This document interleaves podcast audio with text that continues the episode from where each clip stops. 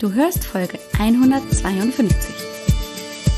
Hallo und herzlich willkommen zum Podcast Raus aus dem Hormonchaos.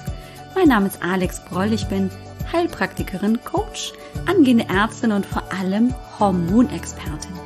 Es ist so schön, dass du heute hier bist, dass du eingeschaltet hast und wir wieder ein wenig Zeit miteinander verbringen können.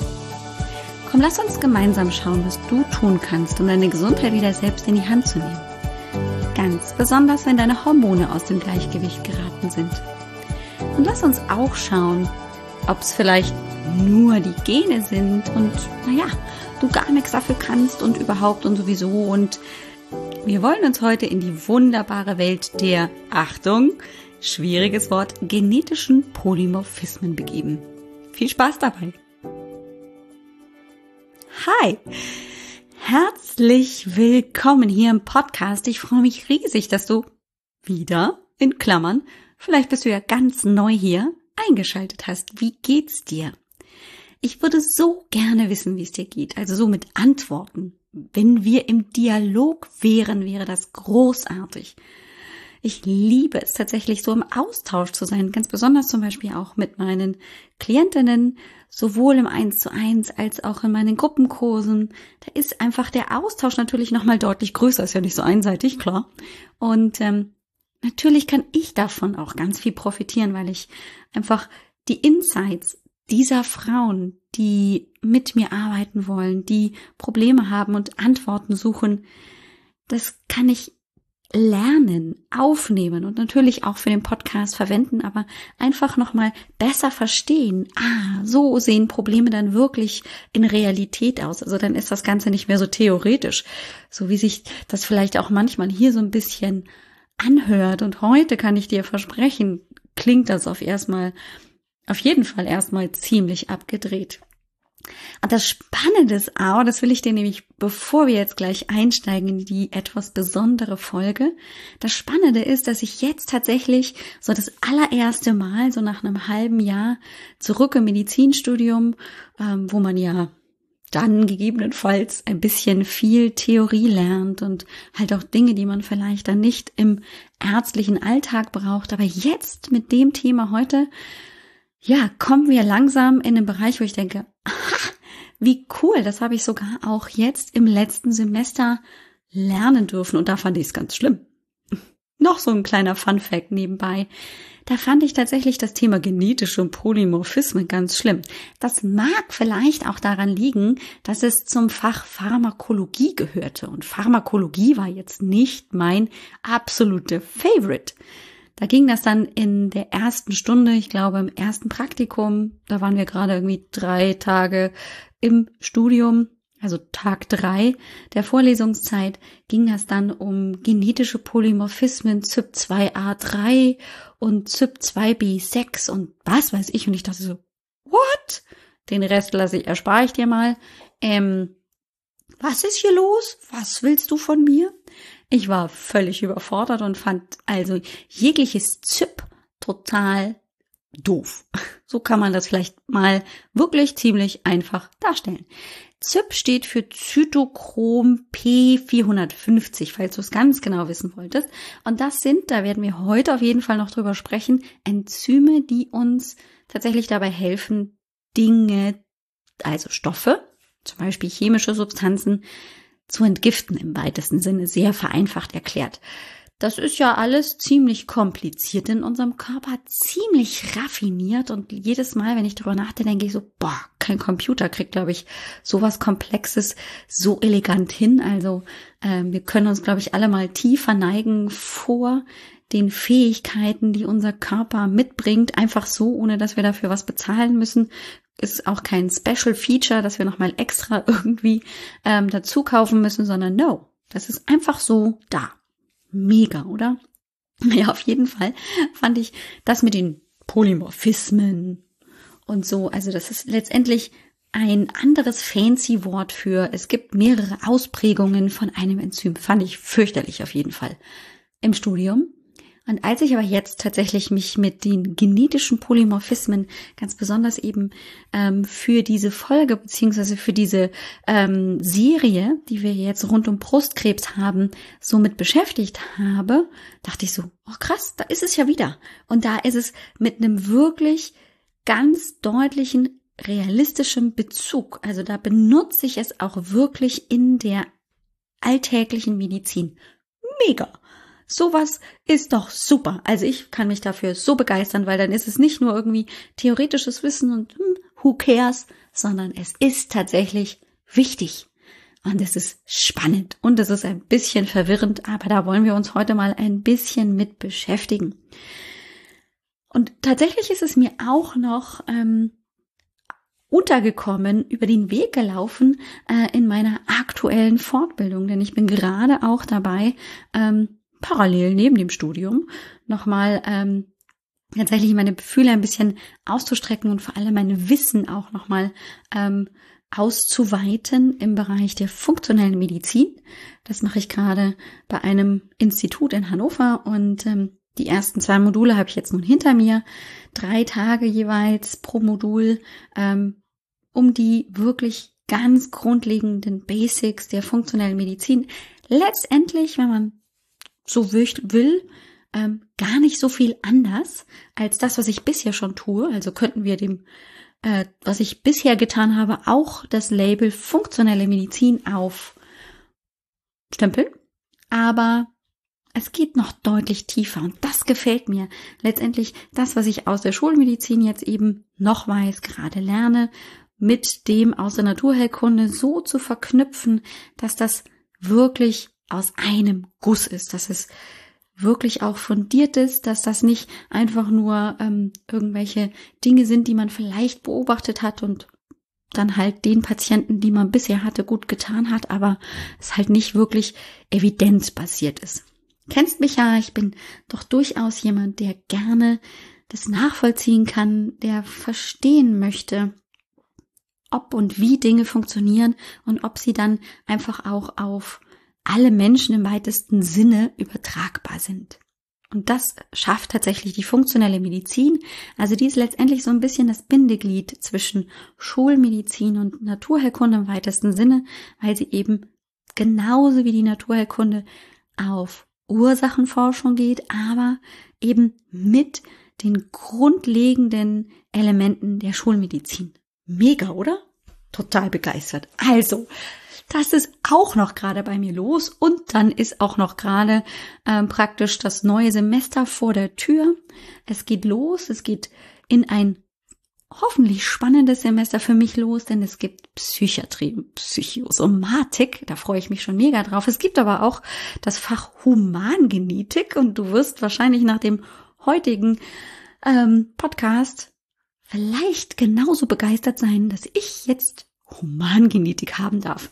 Also bis vor ein paar Wochen dachte ich, oh, Humangenetik, aber jetzt könnte ich mir gut vorstellen, dass ich da die Polymorphismen wiederfinde. Naja, und dann gibt's noch so kleine Dinge wie Augenheilkunde. Mal sehen, ob mir das gefällt. Die HNO war es ja nicht. Und natürlich auch so Grundlagen wie innere Medizin, Allgemeinmedizin, mega. Da freue ich mich auch drauf, weil da finden wir mit Sicherheit einfach auch nochmal zusammen. Dann werde ich dir das natürlich mitteilen. In gewohnter, lockerer, hoffentlich verständlicher Art. Genug aber jetzt von dem, was bei mir gerade abgeht, sondern wir wollen uns mit den genetischen Polymorphismen beschäftigen, beziehungsweise, naja, mehr mit der Frage, liegt's denn an den Genen im weitesten Sinne? Also natürlich gibt es Erkrankungen, die genetisch bedingt sind. Ich, mir fallen spontan irgendwie Erkrankungen ein, wie zum Beispiel die Bluterkrankheit, ja, wo tatsächlich eben aufgrund der Genetik, aufgrund der Vererbungslehre eben dann zum Beispiel bestimmte Dinge nicht vererbt wurden oder vererbt wurden und dadurch dann zum Beispiel bei Männern hauptsächlich eben vermehrt Blutungen auftreten, weil die bestimmte Gerinnungsfaktoren nicht ausbilden. Und es gibt ein, eine richtig große Anzahl an wirklich bekannten Erkrankungen, ähm, die genetisch bedingt sind und ähm, die einfach aufgrund der Vererbung auch ähm, eine Rolle spielen. Zum Beispiel Korea Huntington, kennst du vielleicht, der Feiztanz, ähm, eine Erkrankung, die das Nervensystem auch betrifft, ähm, immer tödlich verläuft. Leider gibt es dafür auch derzeit noch keine gute Behandlungsmöglichkeit, wird auch genetisch vererbt. So. Aber da wollen wir uns gar nicht mit beschäftigen. Das wäre ja auch irgendwie viel zu tröge und hat auch gar nicht so wirklich was mit den Hormonen im weitesten Sinne zu tun. Mit den Dingen, die auch genetisch bedingt sind, aber die für uns interessant sind hier, das sind tatsächlich Enzyme, die, ich sag mal vereinfacht erklärt, in der Leber sitzen. Das ist auch ein bisschen sehr einfach, aber egal. Für unseren Zweck tut's das. Und wir haben ja in der letzten Folge, falls du dich erinnerst, und wenn nicht, solltest du unbedingt nochmal reinhören, haben wir über die Leber gesprochen und über diese unterschiedlichen Phasen, wie die Leber entgiftet. Du erinnerst dich, Phase 1, Phase 2. Es gibt theoretisch praktisch auch noch eine Phase 3, da ist aber keine Umwandlung mehr, ähm, die stattfindet, sondern es ist letztendlich nur noch der Transport dorthin, wo dann die Stoffe entgiftet werden müssen. Aber wir erinnern uns, Phase 1 war hier dieses Thema ähm, der ähm, Reduktion und diesen Dingen, die eben zuerst gemacht werden müssen. Und zweite Phase war dann eben die Phase der Glucuronidierung, Sulfatierung, ach, Methylierung, wie sie nicht alle heißen. Diese enzymatischen Schritte sind letztendlich, kannst du dir so vorstellen, eben ähm, immer etwas, was dann verändert wird an der bisherigen Struktur. Also meinetwegen ähm, haben wir zum Beispiel ähm, ein Medikament, das ausgeschieden werden soll und ähm, in der Phase 1 wird praktisch an dem Medikament, das da ankommt in der Leber, wird was weggenommen oder was dran gepackt, damit das einfach ein bisschen anders aussieht. Und dann geht es in die Phase 2, dann kommen neue Enzyme, die packen da was dran, nehmen da was weg und dann kann es eben entweder über den Stuhl, also praktisch über die Galle und dann über den Darm ausgeschieden werden oder über die Niere. So. Die Stoffe, die da nämlich tatsächlich äh, hinkommen zur Leber, die sind in der Regel lipophil, also fettliebend. Das geht tatsächlich nicht so gut raus aus unserem Körper und durch diese Umwandlungsprozesse Phase 1 und Phase 2 ähm, in der Leber werden die hydrophil gemacht und dann kann der Körper sie einfach besser ausscheiden. Oder sie bleiben so halb lipophil, dann müssen sie auf jeden Fall über die Gallensäuren ähm, äh, die Gallenflüssigkeit ausgeschieden werden, weil dann ist das nämlich auch tatsächlich so, dass die das praktisch umschließen und dann kann er über den Darm und über den Stuhl das dann ausgeschieden werden. So, das machen Enzyme, so wie ich das gerade erklärt habe. Diese Umwandlungsprozesse.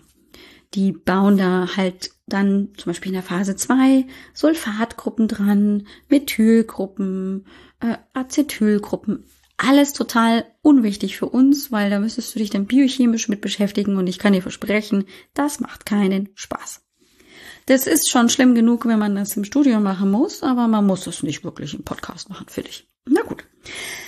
Was für uns aber wichtig ist, mm, wir müssen uns einmal kurz überlegen, woher kommen denn die Enzyme? Und da müssen wir jetzt tatsächlich so ein bisschen vielleicht zurück in den Bio-Unterricht. Das kann ja durchaus schon mal ein bisschen länger her gewesen sein. Auch bei mir. Aber grundsätzlich glaube ich, weißt du, ne, dass wenn wir etwas in unserem Körper bauen, dann brauchen wir dazu Information. Und die Information, ähm, die wird bei uns im Körper in Form von DNA, also den Genen praktisch, ähm, gespeichert. Und je nachdem, ähm, welche Informationen wir brauchen, wird praktisch in diesem, das ist ja total spannend, wenn man sich diese DNA mal anschaut, ähm, letztendlich sind die Gene mit dieser Y, nee, das ist ja eher eine X-Form, also dieses, ähm, diese zwei Stäbchen, die in der Mitte miteinander verbunden sind, einfach, dass du dir das bildlich vorstellen kannst. Das ist ja einfach nur ein Strang, also übertragen, ähm, der ganz extrem klein gedrillt, zusammengeschoben und gezogen ist. Ähm, und das ist im Prinzip nichts anderes als eine Kette ähm, von zwei ähm, Strängen im Prinzip, die miteinander verbunden sind. Ja, die haben halt hier eine Verbindung und dann gibt's halt die entsprechenden Basenpaare. Vielleicht erinnerst du dich noch an die aus der Schule. Adenin, Cytosin, Guanin und Thymin. So. Ich hoffe, das war jetzt richtig. Also ich kenne sie immer nur unter A, T, G und C, aber das ist die Langversion im Prinzip. So, und die haben eben erstens ähm, praktisch im Strang eine dann entsprechende Abfolge oder eben auch dann ähm, manchmal eine Verbindung zueinander. So. Und praktisch dieses Konstrukt von Strang und dann eben Abfolge von, von Basen ist dann ähm, eben auch kodiert dann praktisch für Enzyme. Das kann dann ähm, zum Beispiel T, T, A, T, G, C, D, ah, nee, die gibt's ja nicht, also nochmal A oder so sein und dann steht praktisch diese Abfolge für ein bestimmtes Enzym. Wirklich nur absolut vereinfacht dargestellt. Und das muss dann aber natürlich irgendwie dazu führen, dass ein, ein ähm, Enzym draus gemacht wird. Das wird nicht einfach praktisch so erkannt, so von irgendwann einer höheren Macht und dann ähm, sagt ich, ah ja, genau, dann machen wir gleich ein Enzym draus, sondern nee, nee, das muss dann also praktisch abgeschrieben werden. Das nennt man dann Transkription. Da erinnerst du dich vielleicht auch noch dran. Und wenn das dann abgeschrieben wurde, dann muss es praktisch übersetzt werden. Das nennt man dann Translation. Und dann hat man vereinfacht erklärt tatsächlich ein Enzym, das genau praktisch das erledigen soll, was praktisch in der DNA irgendwie ähm, praktisch dahinter stand, also was die Information praktisch sein soll. Und hier praktisch in diesen Basenpaaren, die ähm, nebeneinander stehen und miteinander verknüpft sind, da kann tatsächlich ein Fehler passieren, dass also praktisch manchmal, ähm, wenn abgeschrieben wird, ähm, zum Beispiel das nicht richtig abgeschrieben wird. Da steht zwar in der eigenen DNA irgendwie T-A-A-T, aber abgeschrieben wird dann T-A-C-T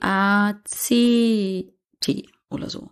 Ja, also auf jeden Fall kann es leicht sein, dass hier ähm, beim Abschreiben oder grundsätzlich auch in der DNA einfach Abfolgefehler ähm, da sind, die dann praktisch eine andere Botschaft beinhalten. Und der Körper macht nichts anderes oder einfach das System, das das übersetzt, er macht dann halt nichts anderes als praktisch einfach nur diese ähm, Basenpaare zu übersetzen.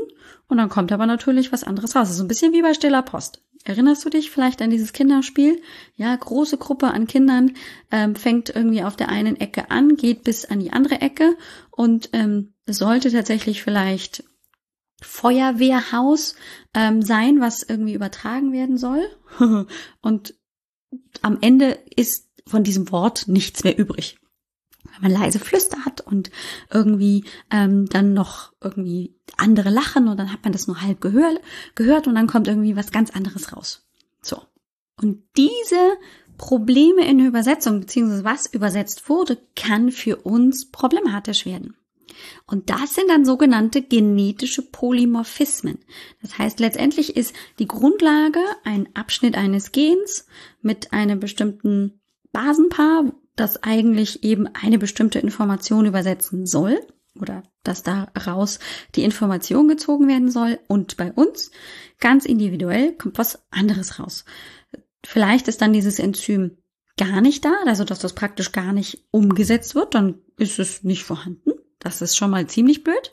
Oder dieses Enzym ist so, oh, ich weiß eigentlich gar nicht genau, was ich tun soll und arbeitet nur zu 50 Prozent, zu 30 Prozent, zu 15 Prozent oder es ist super aktiv und arbeitet viel zu viel zu 120, 150 Prozent.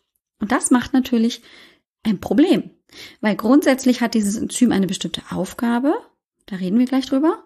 Und wenn das verändert ist, das Enzym, dann ist auch die Aufgabe, die dahinter steht, verändert. Wird nicht gemacht, wird nur zum Teil gemacht, wird übermäßig gemacht und das kann zu deutlichen Problemen führen. Und in der funktionellen Medizin, aber generell gibt es einfach Enzyme, also grundsätzlich einfach in, in, äh, in der Medizin weiß man, dass bestimmte Enzyme bestimmte Aufgaben erledigen. Zum Beispiel gibt es die COMT, so heißt die, C-O-M-T, alles Großbuchstaben geschrieben. Das ist die Achtung cooles Wort, bloß nicht merken. Catechol-O-Methyltransferase.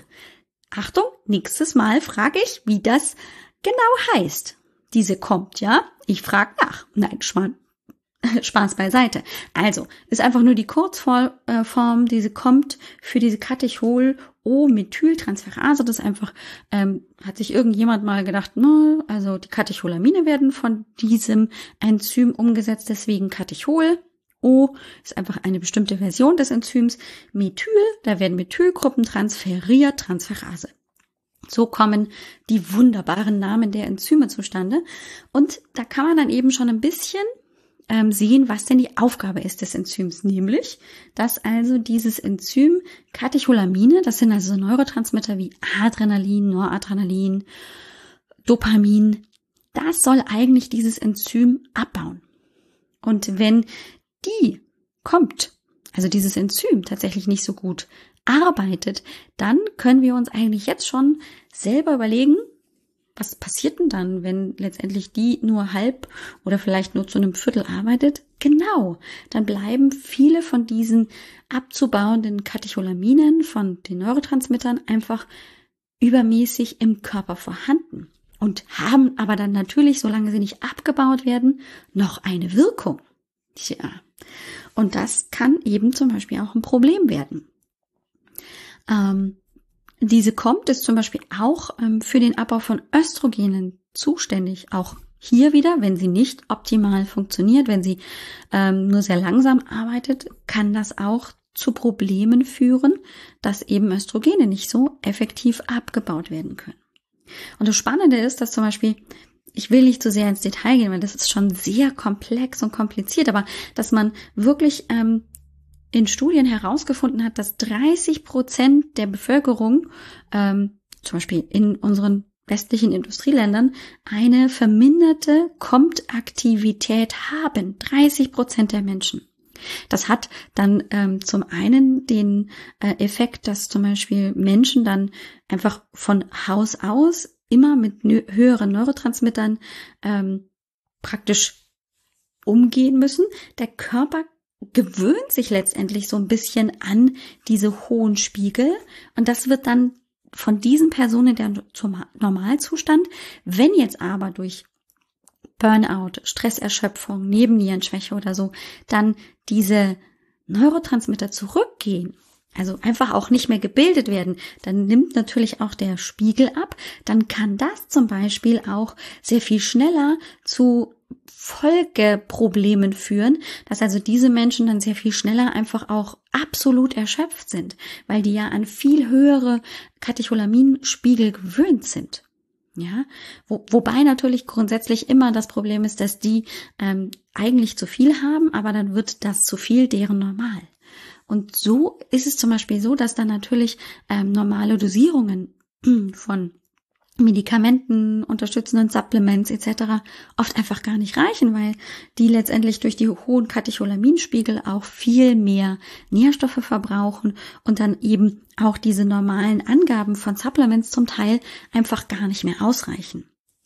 Das ist also eben schon ein wichtiger Hinweis und so ein wichtiger Punkt, einfach auch zu realisieren, aha, mit dem Wissen um meine genetischen Polymorphismen kann ich gegebenenfalls einfach auch dann nachvollziehen und folgern, ähm, ob ich eben vielleicht sogar jemand bin, der eben sehr viele Supplements braucht.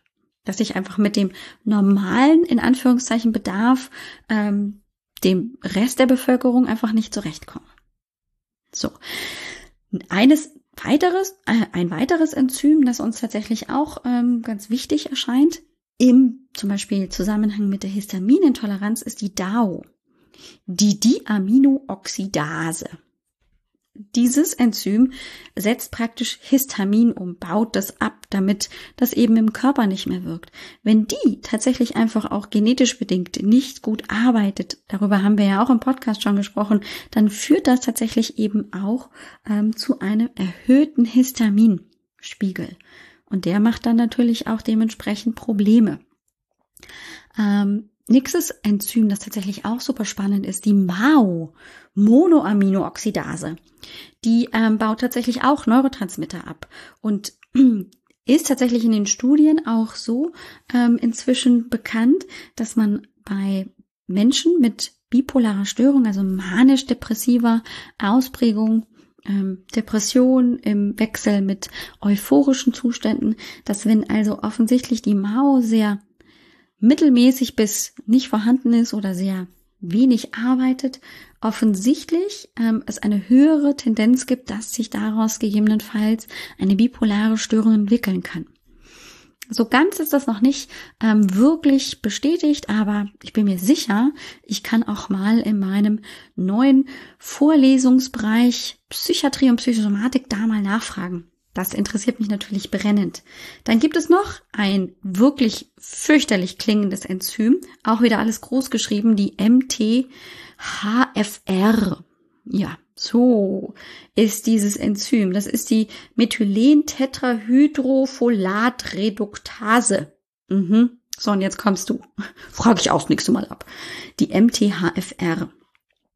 Ähm, von der weiß man, dass tatsächlich ähm, die, wenn dort ähm, genetische Polyform Polymorphismen, so heißt das Wort, vorkommen, also genetische Varianten, Veränderungen am Enzym, dass zum Beispiel erhöhte Homozysteinspiegel vorkommen und die wiederum stehen in Verbindung mit gehäuft aufgetretenen ähm, Thrombosen.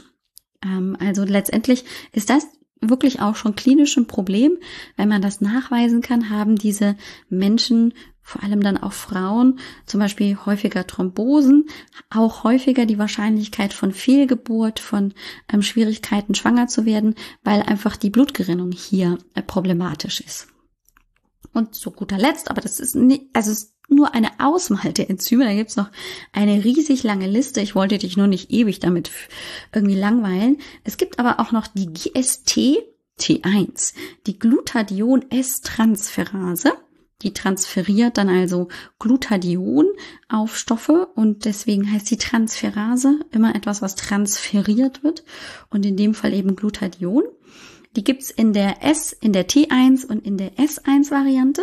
sind zwei unterschiedliche Enzyme. Und tatsächlich ist es so, dass 50 Prozent der ähm, Bevölkerung in den westlichen Industriestaaten eine Einschränkung in diesem Enzym haben. Das ist schon eine ganze Menge.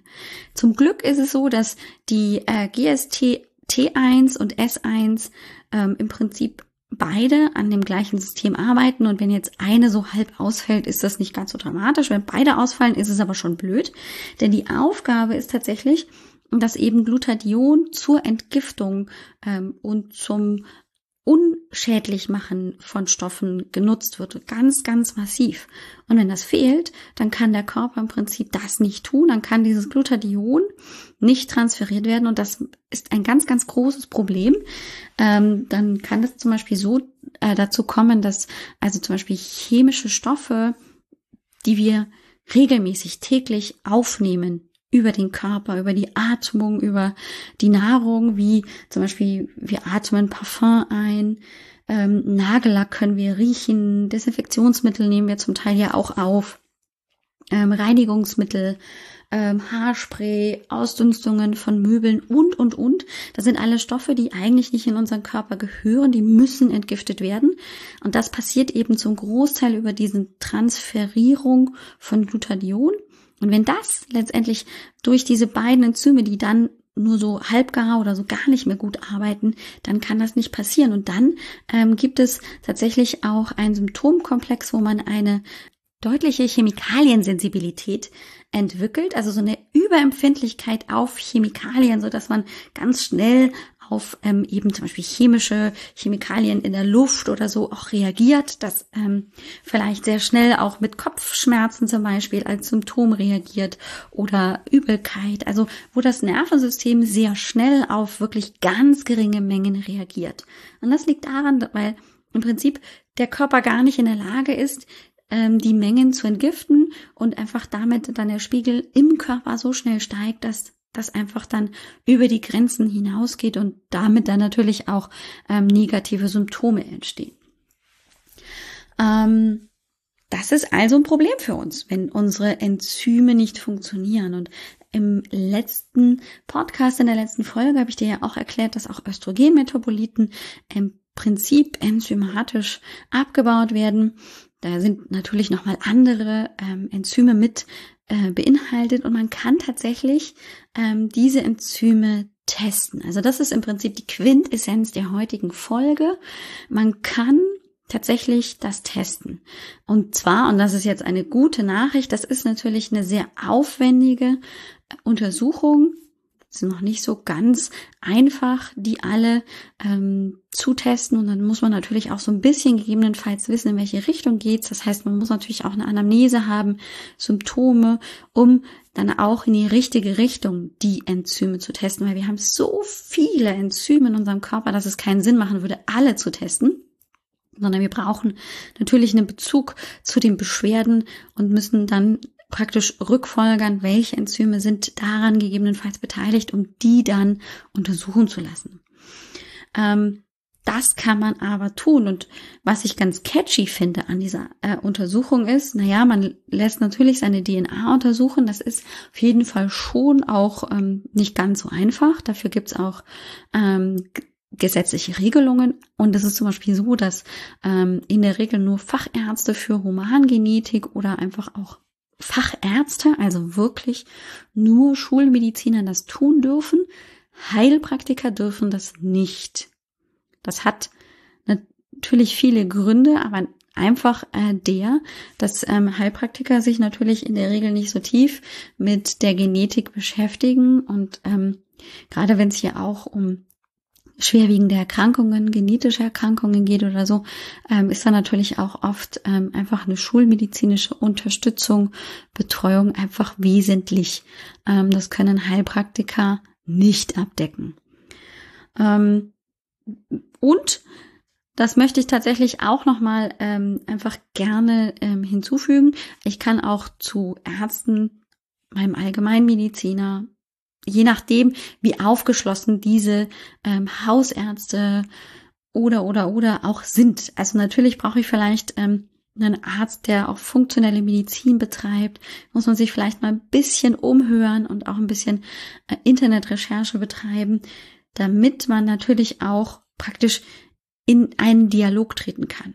Wenn letztendlich der gegenübersitzende Arzt nicht weiß, wovon du redest, weil das vielleicht auch ähm, damals vor 20 Jahren irgendwie noch nicht in seinem Studium Thema war, dann kann er dich da natürlich auch schlecht betreuen, sollte er sich nicht irgendwie ähm, da fortbildungsmäßig weitergebildet haben. Also muss man auf jeden Fall gegebenenfalls ähm, nach Fachärzten für Humangenetik suchen ähm, oder Ärzte für funktionelle Medizin. Die sind da in der Regel ziemlich fit, weil das eben auch ein ganz großer Bestandteil ähm, des Curriculums und des ganzen Themenkomplexes ist. Ähm, Beispiele für Ärzte habe ich auf jeden Fall nur mal so ein bisschen in den Show Notes zusammengesammelt. Das findest du unter der Folge ähm, 152, also einfach unter www.alexbroll.com-152. Ähm, und dann ist eben auch der Austausch mit dem Mediziner ganz wichtig, um erstmal eine Anamnese zu machen, um zu verstehen, was, wo möchte man überhaupt hin? Also was möchte man untersuchen?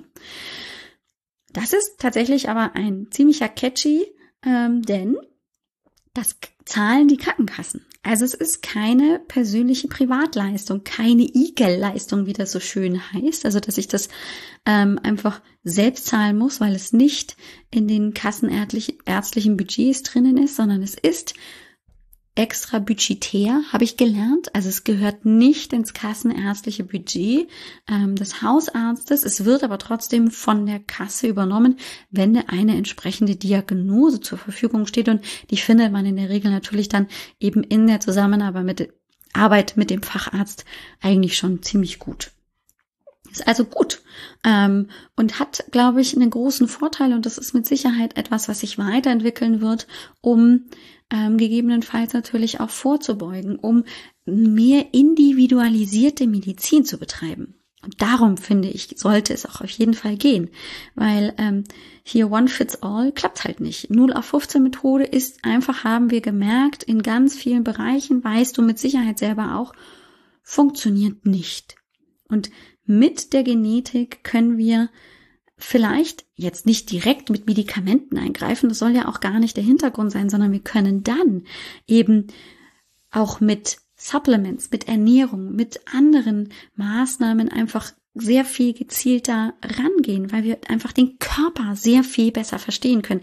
Wir können ihn einfach besser lesen und dann praktisch im Anschluss besser auf diesen individuellen Körper in seiner Ausprägung eingehen. Und das finde ich mega. Das ähm, ist für mich die Zukunft. Natürlich kann man jetzt, wenn es um Genetik geht, da auch sehr, sehr kritisch mit sein. Bin ich auch völlig bei dir. Man kann nicht alles hier ähm, mit ähm, der Genetik da vielleicht rausholen und dann eben hier so nach so einer Genetik-Utopie äh, irgendwie dann ähm, die schlechten aussortieren, weißt du, dass man dementsprechend vielleicht schon vor der wirklichen Zeugung dann halt oder dann gerade frisch hier in der Entstehung einer befruchteten Eizelle guckt, was ist in diesem ähm, Genom drin und wenn das dem nicht entspricht, dann wird das gleich wieder aussortiert. Da gibt's ja so, ähm, so Utopien, da fällt mir nur spontan der Film Gattaca ein, der ähm, für dir vielleicht auch ein Begriff ist, Film der 90er mit Uma Thurman und dem anderen Schauspieler, der fällt mir gerade nicht ein. Ähm, Worum es, da, da ging es genau darum, also das ist natürlich ähm, definitiv ein No-Go, aber den Körper besser verstehen zu können und dann eben individualisierter auf ihn eingehen zu können, das finde ich total wichtig. Ich könnte jetzt noch Stunden mit dir über dieses Thema sprechen. Wir werden auch noch mal über das Thema Mitochondriopathie ähm, sprechen in den nächsten Wochen. Ähm, da werden wir dann über die SOD2, die Superoxid-Dismutase 2 sprechen. Auch ein ganz wichtiges Enzym, das eben auch bei der Mitochondriopathie eine wichtige Rolle spielt und ganz oft leider auch ähm, mit Anteil hat an der Entzündung. Die Folge gibt's aber tatsächlich special, weil oh, sonst raucht dir der Kopf und meiner auch. Und ich glaube, einfach mal um die Basics überhaupt verstanden zu haben, reicht das heute auch.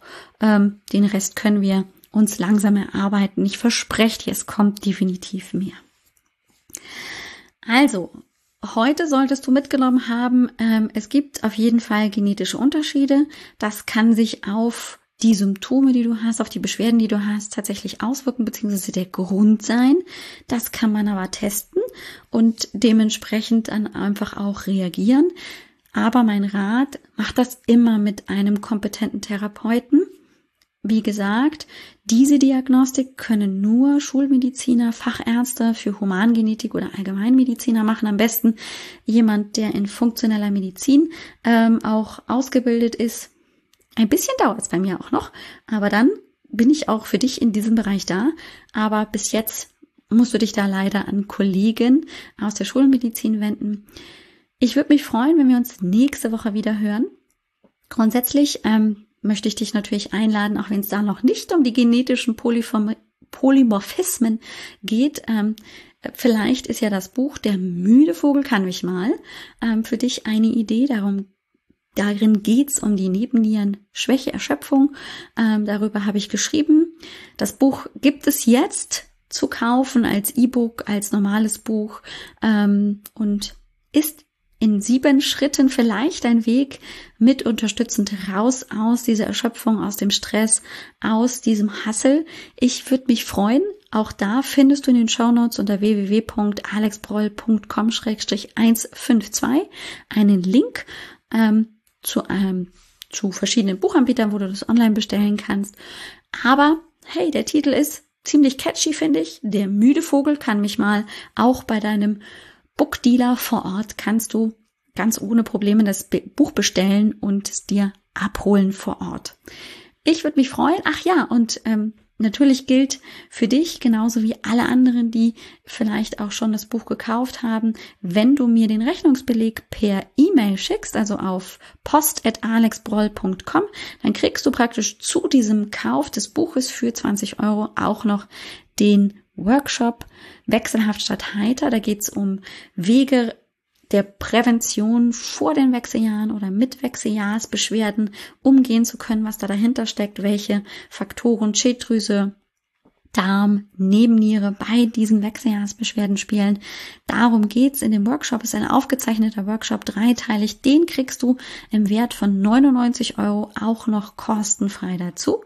Schick mir einfach nur den Beleg, den Kaufbeleg als Scan, als E-Mail, wie auch immer, und dann schalte ich dich gleich frei. Also äh, ziemlich catchy Angebot, finde ich. Äh, du kriegst also zwei für den Preis von einem und auch noch für den Preis des günstigeren Produkts. Ist doch auch mal was. So kann man das machen. Ich wünsche dir eine großartige Woche und freue mich, wenn wir uns bald wieder hören. Bis dann. Ciao, ciao. Dir hat dieser Podcast gefallen? Dann wäre es großartig, wenn du diesen Podcast mit deiner 5-Sterne-Bewertung auf iTunes unterstützt. Und wenn du noch mehr über dein Hormonchaos erfahren willst, Geh einfach auf www.alexbroll.com. Bis zum nächsten Mal.